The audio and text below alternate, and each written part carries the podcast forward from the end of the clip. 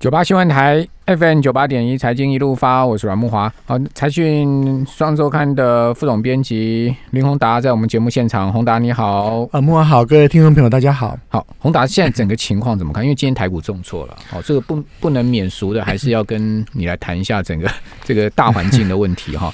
那刚刚就。最后，刚刚前面那一段最后几句被切掉了，我把它讲完好了。因 为我们现在是强制进广告，好，像没注意到一下这个三十分呢就进广告，所以我刚刚讲说啊，今天盘面上也是有些股票涨，或者说有些股票不怎么跌。哦，那你想看嘛？现在目前是处在这个子弹乱飞的时候嘛？那我们一般有句话讲说，呃，子弹乱飞，蹲低一点比较安全嘛，不被被打到。那那能上涨的股票，就代表说它不怕被子弹打到，那代就代表它是神力女超人或是美国队长嘛？就意思就是这样子嘛，对不对？他不然就是能，你看那个神力女超人的电影，他不是那个 在枪林弹雨里面，他可以用手去挡子弹吗？是吧？那美国队长盾牌吗？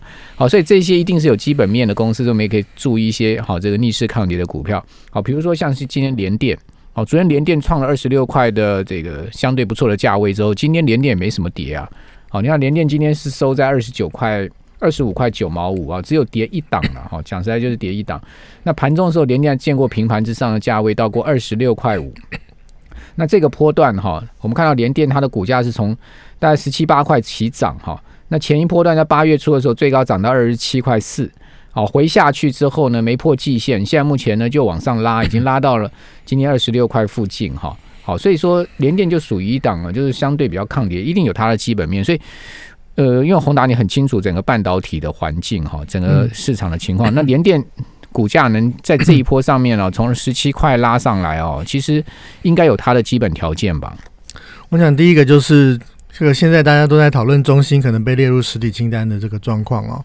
那中芯其实还有很多的八寸产能，如果这个真的要建这个中国跟美国要分两个供应链的话，那联电一定要有在半导体这边一定会有角色的，因为它是全世界仍然是数一数二的这个产能的大厂哦。所以现在外资你会看到它不停的在调联电的目标价，嗯，我想这是一个很很关键的原因。对，因为前几天也有传出一个消息，就是说中兴有可能就高通啊。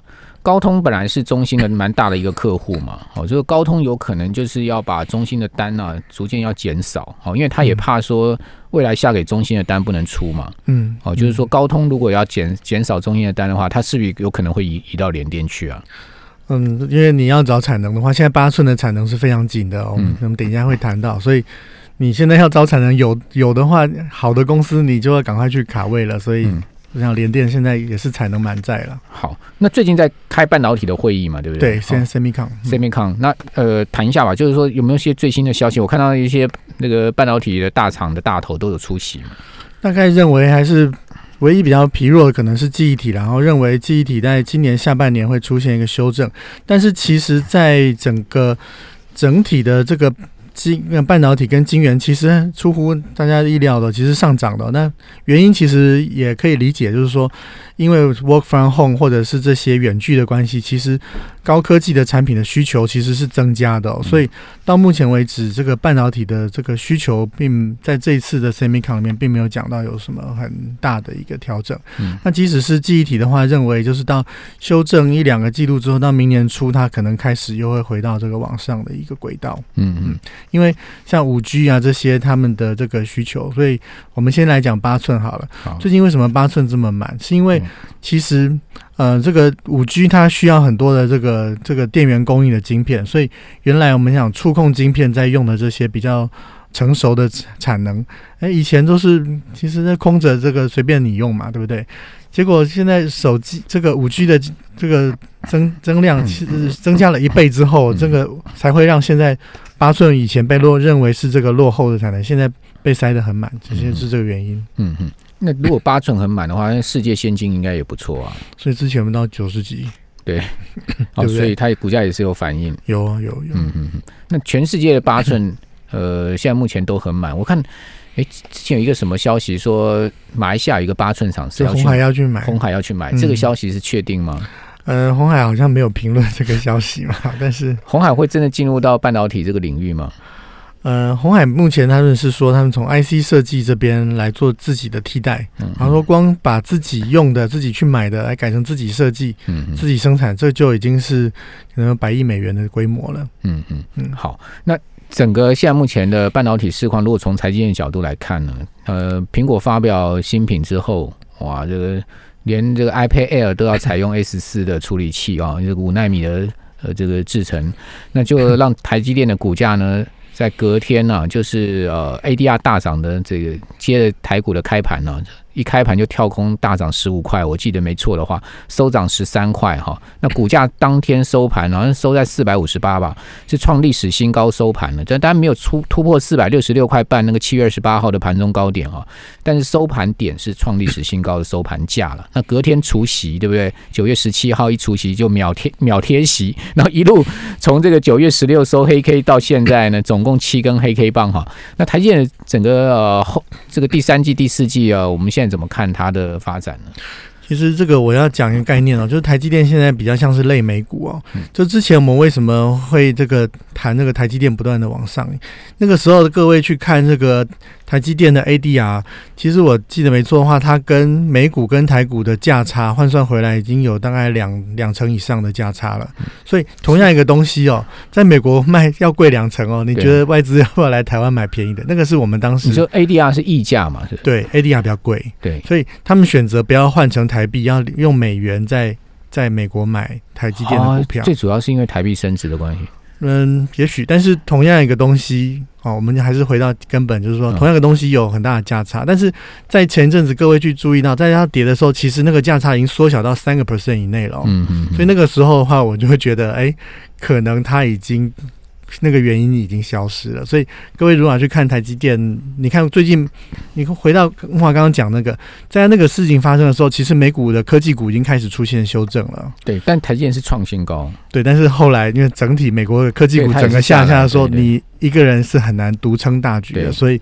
所以你要看台积电的股价的话，美股的这个状况要考虑，但是基本面来看的话，目前也没有看到什么太大的问题。所以台积电今年整个成长率应二十趴应该是没有问题。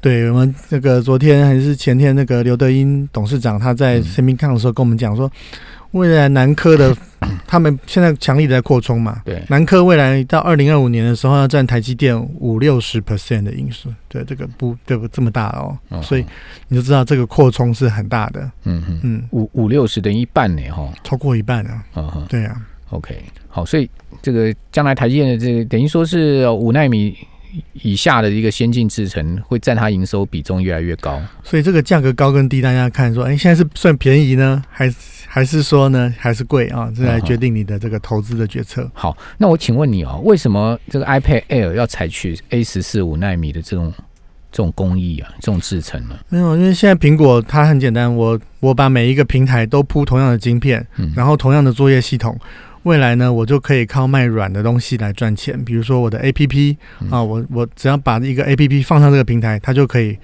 无限制的复制、无限制的卖。那你现在卖硬体呢，是我出一份工，我卖一个硬体，我才能赚到一个钱。但是以后呢，我上一个节目，我上一个 A P P，我就可以赚到钱，而且呢，这个就是巴菲特最想要的，因为你的这个现金流呢就会越来越强劲，越来越强劲，而且呢，它是看不到尽头。嗯嗯嗯，好，所以苹果的策略就是往这个服务的营收去发展。对。哦，这个也大家都看到，它的服务营收占它的整体营收的成长是很明显的。是，好，因为毕竟这个 iPhone 今天也有新闻出来嘛，说这个 iPhone 十二要在呃十月十月十三号要发表，嗯，然后十月十六号又预购，嗯。好所以这个 iPhone 马上要上市是事实，但是 iPhone 占苹果的营收的比重是越来越越往下掉。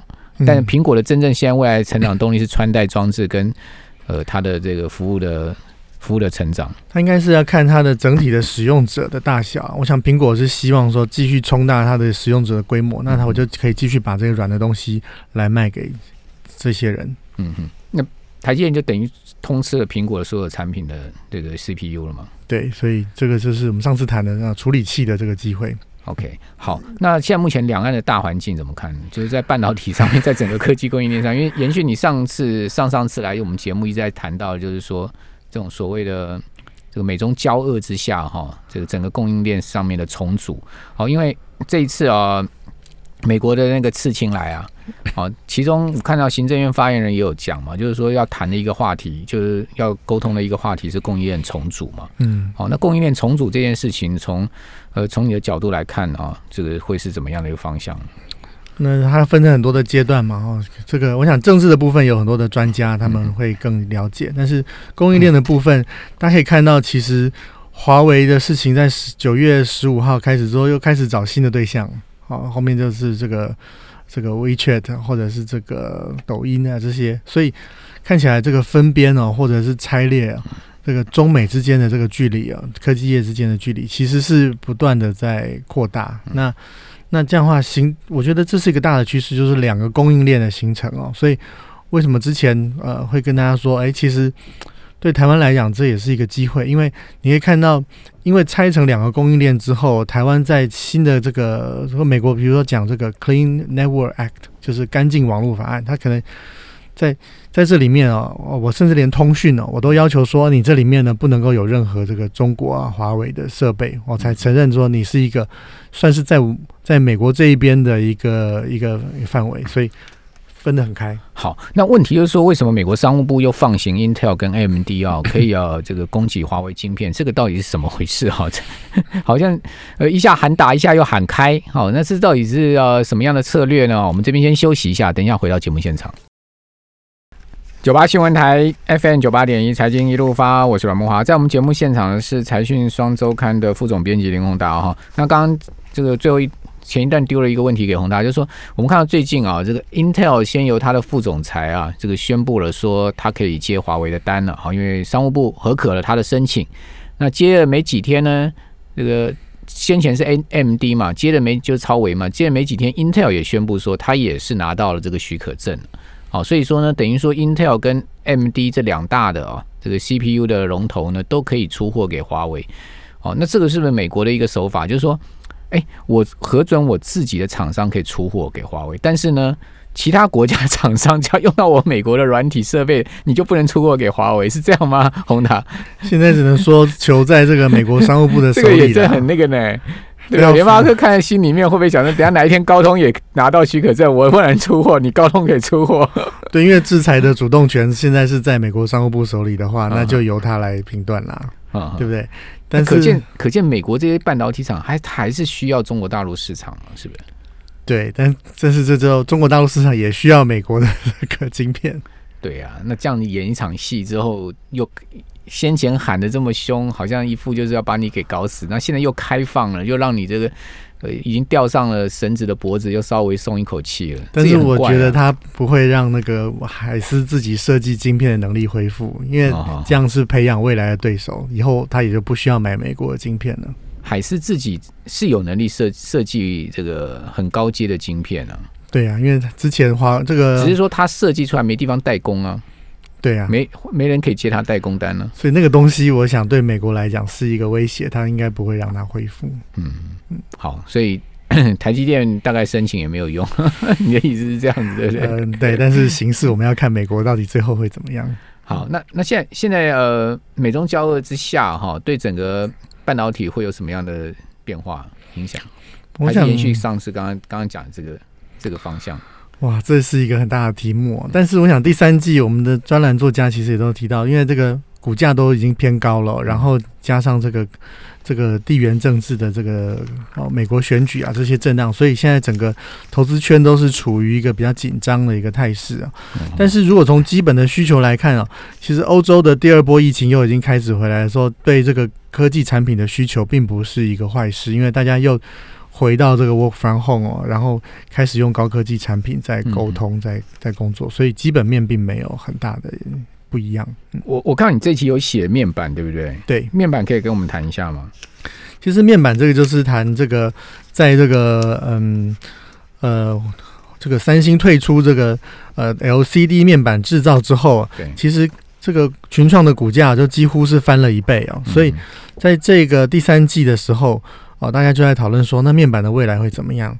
那根据这个 TrendForce 的报告，它其实是认为说，这个现在今年的第二季哦，美国的这个电视的面板哦，出现他们观察以来有史以来最大的一次调涨哦，大概涨幅可能有到一成到两成这么多，所以呃，他对于这个情况认为是乐观的。为什么呢？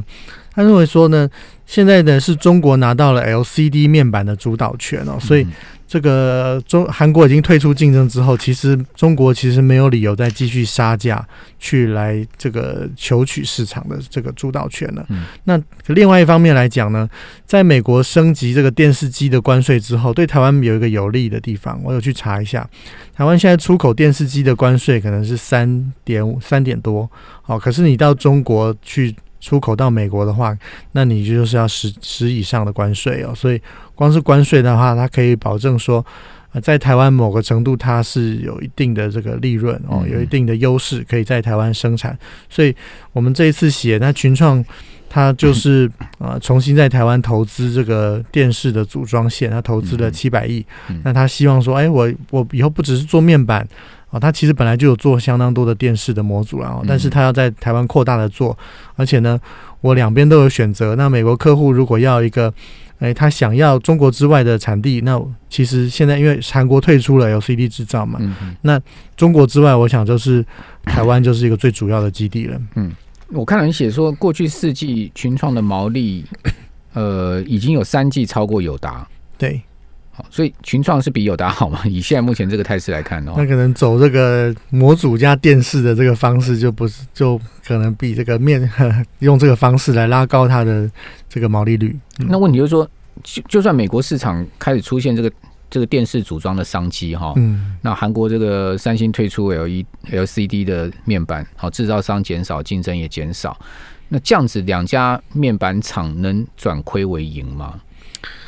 这个就是现在这个在辩论，但是因为供给也减少，我那里面有写到说，其实中国也开始要停要停止增加了，大概只剩下最后两个厂，明年初要上线。但是各位要知道，说那个产能的扩增，产能的扩增已经到了尽头了。那可是呢，当电视放大的时候，每我们以前有算过，每多一寸，它可能就要。呃，消耗掉相当于一个面板厂的这个产能，嗯，所以当电视以后越来越放大的时候，我觉得这群创跟友达就有机会可以转亏为盈，因为现在的主流的大小应该在美国已经到五十几寸。了，嗯，对啊，你上去那个美式大卖场，嗯，一进门对不对？你就看到就是大电视一个比一个大，对，好，那台湾是没办法放那么大电视了，因为我们的客厅比较小啊。那还放那么大电视，压力很大。对，但是美国的他都好，他们都大客厅，大家都一个人一栋。对，他有这个空间。对他这可以放很大的电视啊，这个把它当成是一个剧院的感觉。是，所以这个电视尺寸放大对他们是好的。好，那另外明泰你也有写到对不对？呃，应该是敦泰哦，敦泰敦泰，不好意思，对敦，敦泰抢回十八项专利。